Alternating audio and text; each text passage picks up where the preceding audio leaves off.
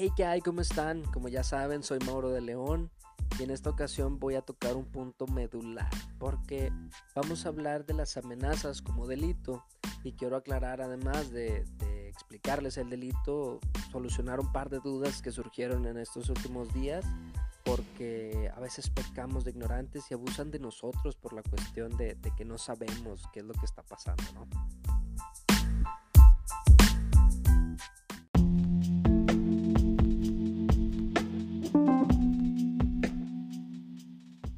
Entonces, bueno, vamos a entrar en materia. Aquí lo más importante es que el Código Penal nos enmarca dos supuestos dentro de las amenazas. Y entonces la primera dice que cualquier modo amenace a otro con causarle un mal en su persona, bienes, honor o sus derechos, o en la persona, honor, bienes o derechos de alguien con quien éste esté ligado, ya sea sea un vínculo familiar o afectivo.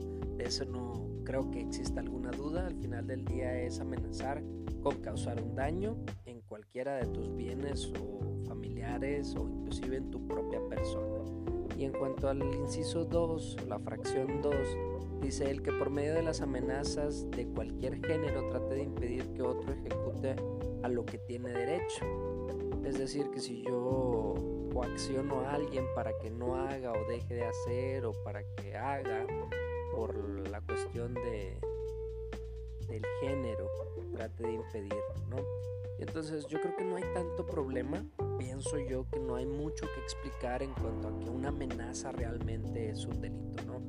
Pero existen algunas, algunos supuestos, algo que, me platicaron en, en estos últimos días que me gustaría tocar.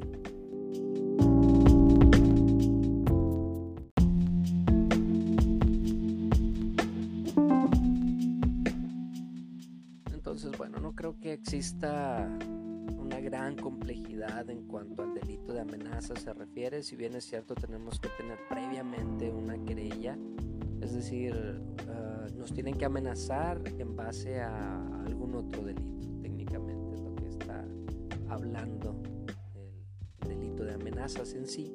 Pero bueno, eh, yo toco este tema a raíz de un par de amenazas que le hicieron a algún cliente de nuestros clientes y luego después nos preguntan.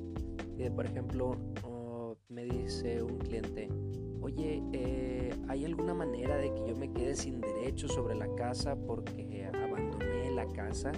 Porque mi marido me estaba acusando de que existía el abandono conyugal. Y yo, vaya. Entonces, eh, ahí pecamos un poquito de ignorantes porque las causales de divorcio anteriormente, antes del 2015, existían y el abandono del domicilio conyugal era una de estas causales. Es decir, yo me divorciaba porque me abandonaban por más de dos años.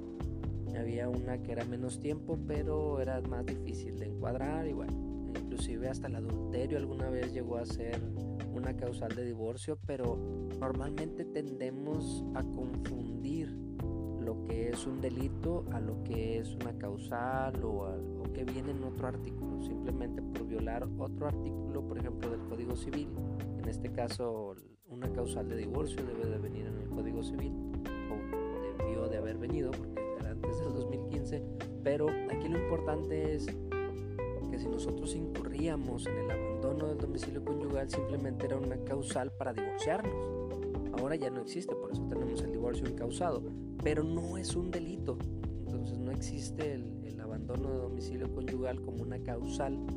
Si bien es cierto este, el abandonar a nuestros hijos o dejarlos a, su suerte, pero los estamos dejando con su papá. Y muchas veces es por alguna violencia familiar o algo que existe por ahí. Pero bueno, eso ya estamos este, metiéndonos en otros capítulos. Estoy hablando de las amenazas.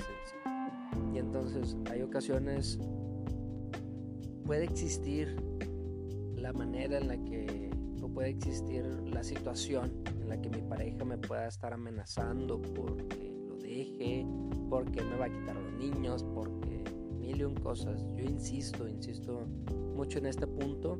La verdad es que si existe alguna duda, si existe algún temor fundado de que me están amenazando realmente no sé qué es lo que pueda pasar, cuáles son las consecuencias de esto. Yo lo que recomiendo es que se acerquen a alguien que sepa, alguien que mueva, alguien que, que pues realmente le mastique un poquito el tema porque la verdad a veces pecamos de ignorantes y dejamos de hacer cosas o dejamos que nos hagan cosas y yo creo que esta semana se la he estado dedicando mucho a, a la materia penal pero es principalmente porque se han dado las, situaciones, o sea, una amenaza o la violencia misma, las medidas este, precautorias o algunas situaciones han estado pasando que, la verdad me empujan a, abordar este tema.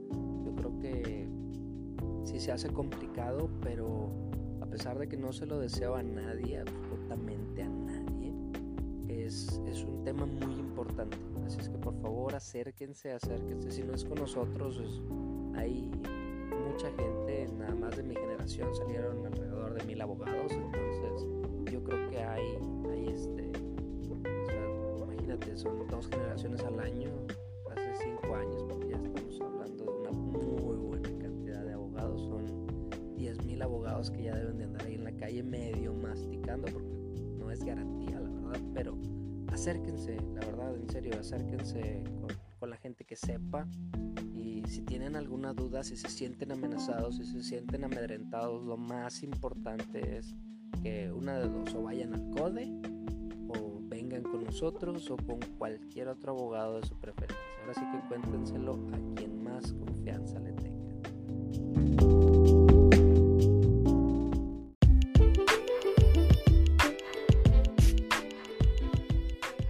Entonces, bueno, pues por mi parte es todo. La verdad es que quizá divago un poco, pero es porque me preocupa.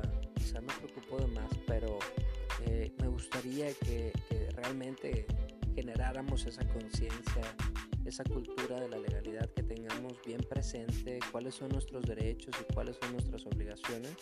Entonces todo esto lo hago con mucho gusto. La verdad, no, nunca duden en, mandarme un mensaje, sea cual sea la duda, lo, lo que podamos estar apoyando, lo haremos con mucho gusto.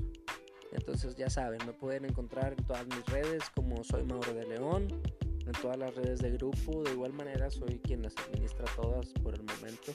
Entonces, bueno, ya saben, mándenme un mensaje directo, ahí está el WhatsApp de grupo para cualquier consulta jurídica. Y bueno, estamos a la orden. Saludos y éxito.